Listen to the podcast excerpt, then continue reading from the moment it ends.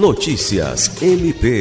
O Ministério Público do Estado do Acre, representado pela assessora institucional da Procuradoria-Geral de Justiça, promotora de justiça Marcela Cristina Osório, recebeu na última terça-feira, 30 de agosto, candidatos aprovados no concurso do Corpo de Bombeiros Militar, que reivindicaram a convocação do certame ainda este ano.